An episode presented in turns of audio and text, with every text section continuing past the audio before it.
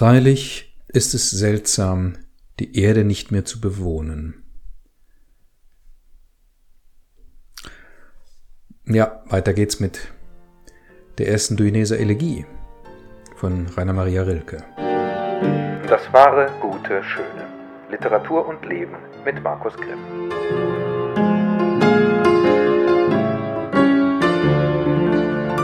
Ja, liebe Freundinnen und Freunde, das war ein guten Schön. Ähm, wir sind mh, hm, bei unserer letzten Betrachtung oder bei unserem letzten hm, Versuch, uns in die erste äh, Duinese Elegie von Rilke einzuleben, sie in uns regsam zu machen, ähm, gekommen bis zu einem Absatz.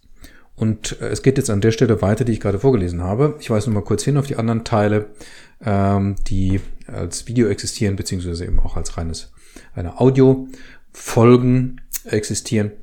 Ähm, wenn ihr mögt, könnt ihr da reinschauen. Da sage ich auch ganz am Anfang ein bisschen überhaupt was zur Entstehung der ersten Elegie und so weiter und so weiter. Ähm, ich möchte mich jetzt nicht permanent wiederholen. es ist für die, die es öfter äh, sich das hier angucken äh, oder mehrere Folgen schon angeguckt haben, ist es sonst unerträglich. Weil ich jetzt über alles das Rad immer wieder neu erfinde, ja, nicht wahr? Ähm, nur dieser eine Hinweis, der ist, glaube ich, jedes Mal wichtig ich interpretiere hier nicht, das ist nicht das, worum es geht, sondern es geht um Abtasten oder um ein Nachfahren mit dem Finger gewissermaßen eine Kontur, eine Schrift. Ja, so, das ist eher die Idee. Schauen wir mal. Es ging das letzte Mal um äh, Stimmen, Stimmen, darum, dass es aus Stille sich eine Nachricht bildet, ununterbrochen. Und dass es von den Toten her, herrauscht zu dir, dem angesprochenen Ich, was das lyrische Ich selber ist, was sich mit du anspricht, aber was natürlich irgendwie auch mich als Leser anspricht und an eigene Erfahrungen appelliert oder eigene Erfahrungen, Erinnerungen antippt. Ähm, es rauscht jetzt von jenen jungen Toten zu dir. Hm, Rilkes eines der Themen bei Rilke ist die Kommunikation mit den Toten. Und äh, das ist ganz wörtlich zu nehmen für Rilke. Ähm, das ist nicht metaphorisch oder sonst wie. Er kommuniziert mit Toten. Weil sie nämlich gar nicht tot sind, sondern nur in einer anderen Daseinsform hinübergewechselt haben. Und in der entbehren sie ihren Körper, aber äh, sind ja trotzdem noch da, nicht wahr? Ähm, und man kann es hören mit dem Herzen, die Nachricht, die er Stille sich bildet. Äh, dazu ist mir noch ein Gedanke gekommen, den könnte ich jetzt vielleicht nachtragen. Ich glaube, ich tue es. Ähm, hören und verstehen, wie passiert es normalerweise, nicht wahr? Wenn wir mit einem Menschen, der äh, lebt, den wir sehen, den wir hören, anfassen können, wenn wir mit dem reden. Ähm, der Mensch sagt was und wir glauben dann irgendwie, nicht wahr? Der Eindruck entsteht, ist irgendwie unvermeidlich, wir würden jetzt die Worte verstehen. Äh, das stimmt aber irgendwie nicht ganz, nicht wahr? ähm, äh, was wir verstehen, ist das, was der Mensch meint. Also ist die Bedeutung, die er in die Worte hineinlegt. Und das ist eine Quelle von Missverständnissen, kann das sein, nicht wahr? Wenn ich nämlich in, den, in dieselben Worte eine andere Bedeutung lege, ja, dann verstehe ich zwar irgendwie die Wörter, aber anders als gemeint, sodass man also eigentlich sagen kann, äh, die Wörter ähm, sind eine Oberflächenstruktur, die im Grunde genommen auch missverständlich sein kann. Eigentlich verstanden wird das, was gemeint ist. Idealerweise. So, und wie sieht dieses Verstehen jetzt aus? Äh, es findet ja immer in mir statt. Nicht wahr? Das Verstehen ist ein ganz und gar innerlicher Vorgang, der mit dem sinnlich wahrgenommenen Wort, also mit den Tönen, dem Klang, eigentlich überhaupt nichts mehr zu tun hat. Der ist völlig entkoppelt. Äh, das, was ich höre, wird irgendwie ent schlüsselt, entzaubert und enthüllt dann irgendeine Art von Bedeutung. Ähm, und die verstehe ich dann. Ich verstehe nicht das, was ich höre, sondern ich verstehe, was gemeint ist. Und ne, ist im Grunde derselbe Vorgang, nur von der anderen Seite. Ähm, und die Wörter transportieren jetzt etwas oder sind Trägermedium von etwas Gemeintem zu etwas Verstandenem hin. Aber die beiden können völlig auseinanderklaffen. Ist klar. Deswegen gilt, und das kennen wir ja auch, das Phänomen, dass manchmal ohne Worte man besser versteht, was gemeint ist. Wenn man nichts sagen würde, würde man, gäbe es möglicherweise weniger Missverständnisse. Und es gibt ja tatsächlich Menschen, das kennt ihr bestimmt auch, mit denen versteht man sich wortlos und vielleicht sogar eben besser, als wenn man anfängt, über irgendwas zu quatschen und dann irgendwie immer das Gefühl hat, reden wir jetzt eigentlich haarscharf voneinander vorbei. Vielleicht sollte man mal nichts sagen ähm, und gemeinsam still sitzen und dann merken, worum es eigentlich geht. Ähm, der Vorgang des Hörens dessen, was Tote mir hm, als Nachricht zukommen lassen, entbehrt des hörbaren Wortes, schließt deswegen eine Quelle des Missver eine Quelle des Missverständnisses im Grunde aus. Das ist ein unmittelbares Kommunizieren von Gemeintem zu Verstandenem. Natürlich, der Vorgang des Verstehens ist ja immer noch ganz meiner. Und ich kann da immer noch sehr viel Eigenes reinmischen, wie ich es ja sonst auch mache. Ich mische ja ständig in das, was ich von einem anderen, der mir irgendwas sagt, zu verstehen glaube, mische ich ja ständig irgendwas Eigenes mit rein. Oft viel zu schnell und glaube, ja, das ist gemeint und schießt dagegen und der andere muss dann sagen, hey Moment, ich habe das und so weiter. Das so funktionieren ja so Konflikte, die aus dem Nichts entstehen im Grunde genommen. Ja. Also ich bin da selber sehr beteiligt und muss mich eigentlich idealerweise möglichst zurückhalten beim Verstehen dessen, was ich höre. Äh, dasselbe gilt für das Verstehen dessen, was Tote mir zukommen lassen wollen oder was da rauscht und so weiter. Ja. Möglichst wenig hineinmengen. Das ist aber auch schon alles. es ist so einfach, kann es sein, ja. Und wer es schon mal erlebt hat, weiß, dass es so einfach ist. Das ist aber nur so ein Nachtrag ne, zu dem Thema der Toten, was jetzt angeklungen ist und was jetzt auch weitergeführt wird. Mit dem, was ich gerade gelesen habe, nämlich diesen. Freilich ist es seltsam, die Erde nicht mehr zu bewohnen, kaum erlernte Gebräuche nicht mehr zu üben. Rosen und anderen eigens versprechenden Dingen nicht die Bedeutung menschlicher Zukunft zu geben. Was Rilke hier macht, ist natürlich äußerst bemerkenswert, weil er begibt sich an die Seite der Verstorbenen und äh, empfindet von ihnen aus die Merkwürdigkeit. Zunächst mal die Merkwürdigkeit des Todseins, des nicht mehr Lebens. Ja. Es ist seltsam die Erde nicht mehr zu bewohnen, was ich doch die ganze Zeit getan habe. Es ist seltsam. So fühlt sich Todsein erstmal an. Kaum erlernte Gebräuche. Ja, wie lange lebe ich? Ein paar Jahrzehnte. Und erlerne irgendwelche Gebräuche, nicht wahr? Ja, bestimmte Dinge erwerbe ich an Wissen oder schleifen sich ein und ich entwickle bestimmte Rituale ähm, alles das macht mich ja selber aus, die Art, wie ich gehe, wie ich spreche und so weiter. Alles, das ist ja irgendwie alles so erlernt. Und kaum habe ich es erlernt, bin ich schon tot. Und ich kann das nicht mehr üben, weil dazu ein Körper nötig ist. Kaum erlernte Gebräuche nicht mehr zu üben. Auch das sagt er. Ist seltsam. Und dann ein, ein wunderbares Moment, ja. Äh, Rosen und anderen eigens versprechenden Dingen, Rosen und anderen eigens versprechenden, eigens versprechende Dinge. Ja, was sind das? Das sind Dinge, die mir etwas versprechen. Und zwar, die eigens dafür da sind, gewissermaßen, mir was zu versprechen, wie Rosen. Wenn ich äh, einen Rosenstrauß überreiche, ja, die Rose ist ein Versprechen. Und die Rose ist auch ein Versprechen, wenn ich sie draußen sehe. Der Grabspruch Rilkes lautet ja bekanntlich Rose, o reiner Widerspruch. Lust niemandes Schlaf zu sein unter so viel Liedern. Das ist ein Versprechen. Versprechen, Schlaf zu sein, zu schlafen, weil es doch so viele Augenlider hat. Die hat sie hat die Rose. Ja. aber es ist niemandes Schlaf. Ja. Ein Schlaf, den niemand schläft die Rose als Versprechen, als Versprechen von Liebe, von Zukunft, von Zuneigung und so weiter, alles das, was mit einer Rose verbunden ist und noch viel mehr. Und anderen eigens versprechenden Dingen, ja, Dinge, die, wenn ich sie anschaue, in die Hände nehme, äh, die mir etwas verheißen. Und jetzt diese ganzen Dinge, die da, die was verheißen, mit denen ich ja mein Leben im Grunde auch ausstatte, die ich mir ins Regal stelle, auf den Tisch stelle oder sonst wo, ja. Es können auch Erinnerungsstücke sein, die mir auch was verheißen, die was versprechen, die versprechen, ich bin nicht allein, die mich verbinden mit, ja, mit Menschen, ja, die mir, es ist immer ein Versprechen drin, ja. Wenn man das mal auf diesem auf diese Weise betrachtet, merkt man, dass in allen diesen Dingen Versprechen, sogar in, in, in der ollen ähm, Mappe, ähm, äh, Ledertasche, die ich immer durch die Gegend trage, ist ein Versprechen drin.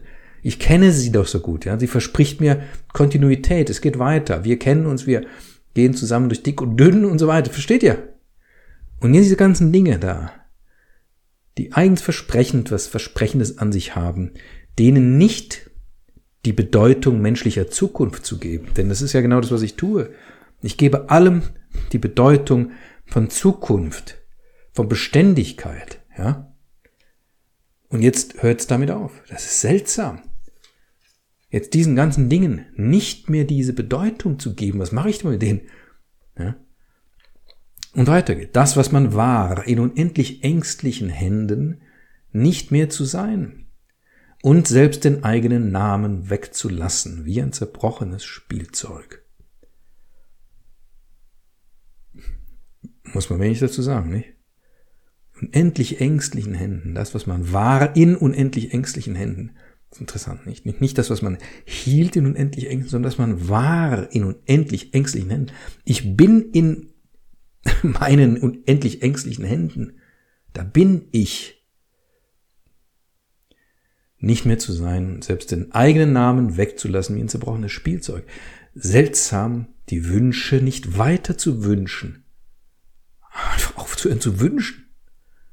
Seltsam, alles, was ich bezog, so lose im Raume flattern zu sehen. Ja.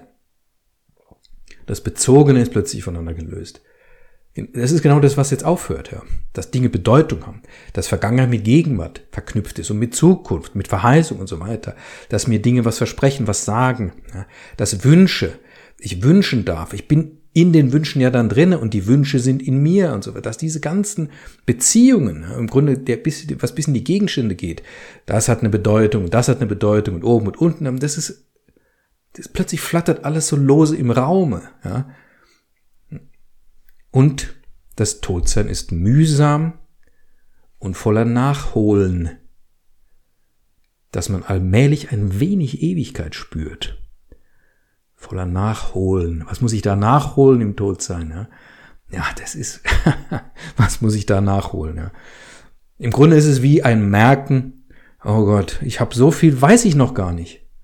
Ich habe so viel, ich habe geschlafen oder was? Habe ich die ganze Zeit, was habe ich verpasst? Habe ich im Unterricht nicht aufgepasst oder was? Ich stehe da wieder Ochs vom Berg. Ja. Ich muss so viel nachholen. Es gibt noch so viel zu verstehen, zu begreifen, neu zu sortieren und so weiter. Ja. Und dann kann man allmählich ein wenig, auch das wieder ganz vorsichtig, ja, manchmal vielleicht ein wenig behindern, ihrer Geister reine Bewegung, allmählich ein wenig Ewigkeit spürt. Das ist es. In diesem Bereich bewegt sich der ganze Rilke, ist das ganze Leben.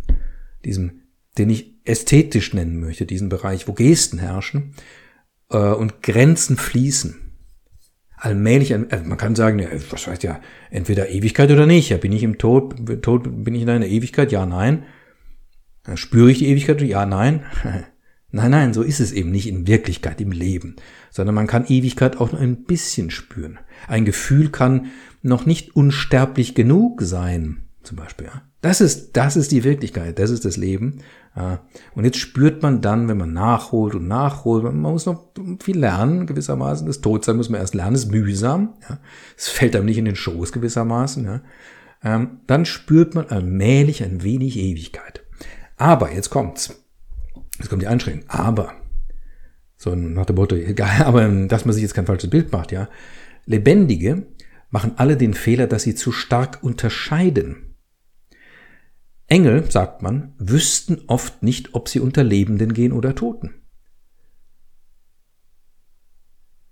Ja? Ich rede hier vom Todsein und so weiter und dass es mühsam ist und seltsam und die Wünsche hören auf, die Bezüge hören auf, lösen sich auf und so weiter. Muss ich alles erst begreifen lernen, ja. Aber hm, ähm, es ist nicht so völlig anders oder weg oder so. Nein, man muss nicht, darf auch nicht zu stark unterscheiden. Das, den Fehler machen Lebendige. Oft. Also als wäre er nicht selber auch ein Lebendiger. In dem Moment ist er irgendwie eher drüben. Ne? Da machen den Fehler, dass sie zu stark unterscheiden zwischen ja, Leben und Nicht-Leben, zwischen Verstorbensein und auf der Erde leben und so weiter. Engel, sagt man, der Engel ist heute schon mehrmals, also in der ersten Elegie schon, schon mal aufgetaucht, ganz am Anfang, nicht wahr? Äh, wüssten oft nicht, ob sie unter Lebenden gehen oder Toten. Ja, weil es dieselbe Wirklichkeit ist, dieselbe Welt, nur dass die einen einen Körper haben, die anderen nicht, ja. Und natürlich, wenn man tot ist, gibt es einiges, was man lernen oder entlernen muss gewissermaßen, ja. Äh, aber das heißt nicht, dass man in einem anderen, in einem anderen Kosmos unterwegs ist. Nein, nein, man ist schon noch in der Welt, ja. Und Engel deswegen, ja, lebende Tote, die sehen für die Engel gar nicht so unterschiedlich aus, weil Engel sowieso ja keinen Körper haben, nicht wahr? Von daher ist der Körper gar nicht das Primäre, ja. Die ewige Strömung reißt, eine reißende Strömung, die ewige Strömung reißt durch beide Bereiche, alle Alter, immer mit sich und übertönt sie in beiden. Die ewige Strömung, was ist das? Ja, die große Strömung, der riesige Ruf, das Leben, der alte Fluss, ja, die ewige Strömung fließt und fließt und reißt durch beide Bereiche, Leben, Tod, völlig egal. Welt der Engel, Welt der Menschen. Ja. Alle Alter. Alle Alter meint, ja, natürlich jung und alt und so weiter, aber alle, auch alle, alle ähm, äh, Zeitalter reißt alles mit sich. Ja. In einem Schwung ist das, ja. Das ist ein, eine reißende ewige Strömung. Nicht hier strömt's Leben, da strömt der Tod, nix. Eine Strömung, ja. Und übertönt sie in beiden. Nämlich die Alter. Die ewige Strömung übertönt die Alter, die sie mitreißt. In beiden, auf beiden Seiten, ja. Es rauscht und rauscht und rauscht. Die ewige Strömung rauscht und tönt offensichtlich, ja übertönt sie in beiden. Schließlich brauchen sie uns nicht mehr, die früher Entrückten. Man entwöhnt sich des Irdischen sanft, wie man in Brüsten milde der Mutter entwächst. Aber wir, die wir so große, aber wir, die so große Geheimnisse brauchen. Interessant, ja. Es kommt ein kleiner Absatz vor dem, was ich gerade gelesen habe. Schließlich brauchen sie uns nicht mehr. Also wieder ein kleiner gedanklicher Sprung. Die früher Entrückten brauchen uns am Ende nicht mehr. Die Verstorbenen, die am Ende, am Anfang es schon mühsam haben im Todsein, es gibt viel Nachholen, man muss lernen und so weiter. Und aber nein, man entwöhnt sich. Und sie brauchen uns nicht mehr. Brauchen, das ist ein Stichwort, was durch Elegie öfters vorkommt, nicht wahr? Die Frühlinge brauchen mich. Wenn vermögen wir denn zu brauchen? Die brauchen uns nicht mehr ja, dass wir an sie appellieren, an sie denken, sie brauchen uns nicht mehr. Hm? Sie werden frei. Schließlich brauchen sie uns nicht mehr, die früher Entrückten. Man entwöhnt sich des Irdischen sanft, wie man den Brüsten milde der Mutter entwächst. Das ist derselbe Vorgang, nicht wahr? Aber wir, wir, die wir am Leben sind und so weiter, nicht wahr? Die nicht in diesen, in dieses Reich der Geister eingetreten sind und uns langsam entwöhnen des Irdischen ja, und es nicht mehr brauchen. Wir, die so große Geheimnisse brauchen, haben wir es wieder. Wir brauchen Geheimnisse. Und zwar große Geheimnisse. Wir brauchen die. Wofür brauchen wir die? Um Mensch zu sein. Um Tiefe zu empfinden. Um zu begreifen, dass das Leben, ja, wofür brauchen wir das Geheimnis, ja. Um zu begreifen, dass das Leben ein Geheimnis ist. Das Leben ist ein Geheimnis, ja. Der Tod auch. Wir brauchen Geheimnisse. Weil Geheimnisse, ja, ich krieg's nicht gegriffen, merkt's, ne? Warum brauchen wir Geheimnisse? Im Grunde, das Komische ist, ich weiß genau, warum wir sie brauchen. Ihr wisst es vielleicht auch schon, ne? Vielleicht sollte ich aufhören, nach Worten zu suchen, sondern sollte schweigen. Wir brauchen große Geheimnisse. Wir, die so große Geheimnisse brauchen, denen aus Trauer so oft seliger Fortschritt entspringt. Könnten wir sein ohne sie? So wird ein Schuh draus, nicht? Die Toten brauchen wir uns nicht mehr, aber wir. Könnten wir sein ohne sie, ohne die Toten? das Geheimnis, in das sie eintreten. Frage. Die ist noch nicht beantwortet. Könnten wir sein ohne sie? Sollten wir es? Könnten wir? Ist die Sage umsonst, dass einst in der Klage um Linos wagende erste Musik dürre Erstarrung durchdrang? Das ist tatsächlich so eine mythologische äh, Geschichte, ähm, die ich später mal nachgeschaut habe, äh, anfangs nicht. Man versteht nämlich auch so, wenn man es gar nicht. Ne? Es gibt offenbar eine Sage, das heißt ja da, dass einst in der Klage um Linus wagende erste Musik dürre Erstarrung durchdrang. Das, da geht es um die Entstehung der Musik. Wo kommt die her? Aus der Klage entsteht Musik. Das ist unglaublich, oder? Das ist der, das ist unglaublich. Klage wird zu Musik. Klage ist Musik. Also gerade, ja, Wehklagen ist bereits ja Tönen, ist ja Klingen. Das Wage der erste Musik, der Übergang vom Wehklagen zum Musizieren, zum Musikmachen, zum Singen ist, ja, man spürt, das ist natürlich, der Übergang ist ganz flach. Da liegt ja keine hohe Schwelle dazwischen. Das sind ja keine zwei verschiedenen Dinge. Nein. So entsteht wagende, erste Musik, wagende. Die Musik tastet sich gewissermaßen vor. Ne? Die Klage tastet sich in etwas anderes um, wird langsam zu Musik, wagende erste Musik, dürre Erstarrung. Ja, die Erstarrung angesichts des Todes, nicht wahr? Das kennen wir. Der Tod tritt in den Raum, groß, ja, wir sind die Seinigen. Hm. Da steht er und alle erstarren. Ja ja, nicht unbedingt nur vor Schreck, vor Ehrfurcht, weil ein großes Geheimnis im Raum plötzlich steht, nicht wahr? Erstarren. Und jetzt kommt aus der Klage, die, nicht wahr, in dieser Erstarrung entsteht, aus dem Jammer, entsteht plötzlich hm, Ton, Musik. Ja. Die Klage als Ursprung der Musik, des Gesanges, des Singens, auch dessen, was Dichter tun. Ja. Ähm, ist diese Sage umsonst? Klingt wie eine rhetorische Frage, nicht wahr? Die Sage umsonst, dass einst in der Klage um Linos wagende erste Musik dürre Erstarrung durchdrang, dass erst im erschrockenen Raum, dem ein beinahe göttlicher Jüngling plötzlich für immer enttrat, das Leere in jene Schwingung geriet, die uns jetzt hinreißt und tröstet und hilft. Damit endet die erste Elegie. Dass erst im erschrockenen Raum, oder in, dem der Tod plötzlich steht, der Raum erschrickt, ein erschrockener Raum. Ja, das gibt's nicht wahr. Der ganze Raum erschrickt. Und alle, die drin sind, erstarren. Im erschrockenen Raum. Warum erschrickt der Raum? Weil ein fast göttlicher Jüngling, es ist dann der Linus, ihm für immer enttritt, wieder so eine rilkische Wortschöpfung, enttreten, er tritt hinaus, er enttritt dem Raum. Und das ist wichtig natürlich, es kommt, es kommt auf jeden Buchstaben, auf jeden Klang, auf jedes Komma sogar an, bei so einem Menschen wie Rilke, ist klar. Ent, ihr könnt ja alle möglichen anderen Wörter, die es gibt, verwenden, dass er aus dem Raum hinausgeht, sich verabschiedet, verschwindet, sonst was. Nein, er enttritt er tritt hinaus. Ein Tritt ist ja nur, versteht ihr, ne? Es ist ihm gar nicht viel Aufwand, der betrieben wird. Er tritt einfach raus. So wie, stellt sich daneben. Enttreten. Plötzlich für immer enttritt und dann ist er weg. Nur ein kleiner Schritt und weg ist er. Und der Raum erschrickt.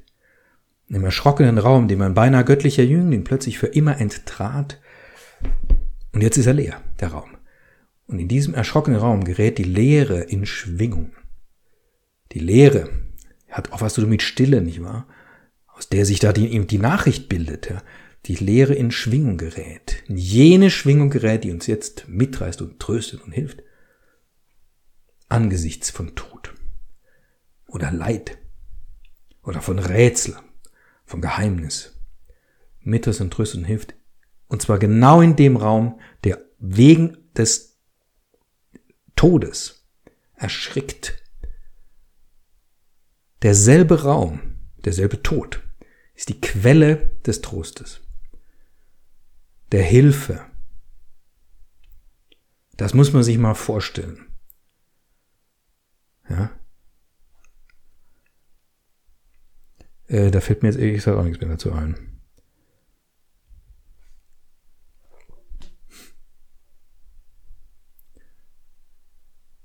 Ja, jetzt sind wir am Ende von Rilkes erster Duinese Elegie angekommen.